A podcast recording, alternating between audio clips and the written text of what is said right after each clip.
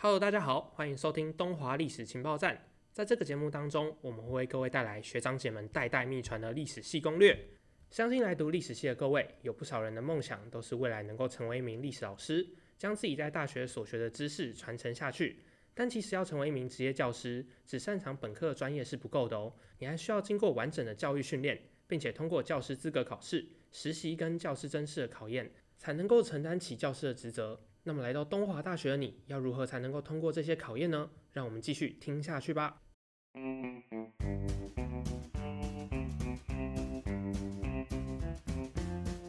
在东华大学，我们每年都会开设教育学程，让想成为教师的同学们来报名修读。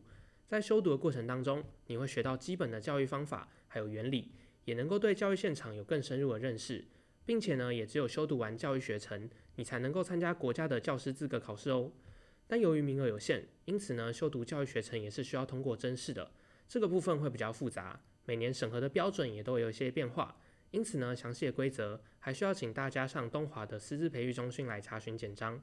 我们今天会把介绍的重心放在培养国高中老师的中等学生组。教程的甄试会在每学年的下学期举办，大概从寒假的时候就可以开始进行线上报名了。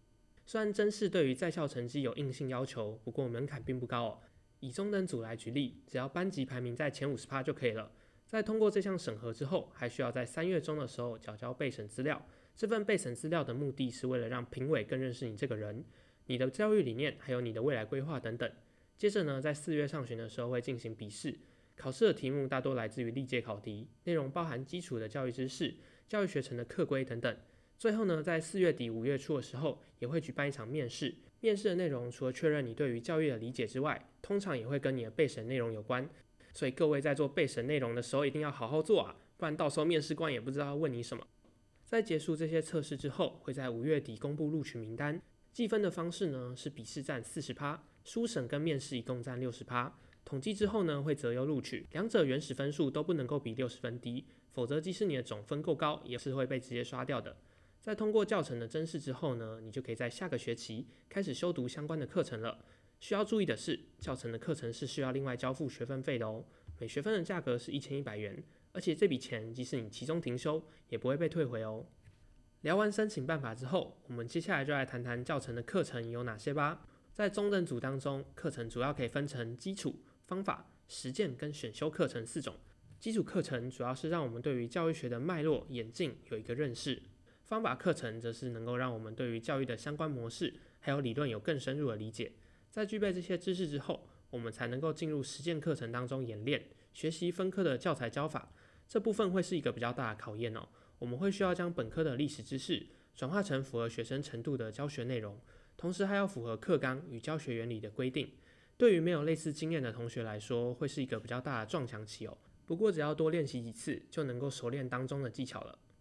这边需要提醒一下，这些课程对于你要修几学分都有相应的要求。如果不想到了大四才来被迫当学分精算师，那么请一定要好好注意修课规定哦。经过教育学程的训练之后，下一步就可以开始准备教师资格检定考试喽。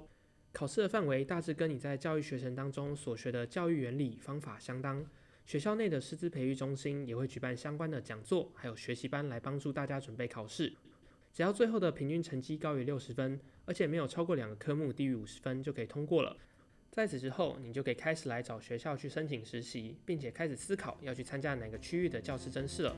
以上就是本节全部内容，我是方中，谢谢你的收听。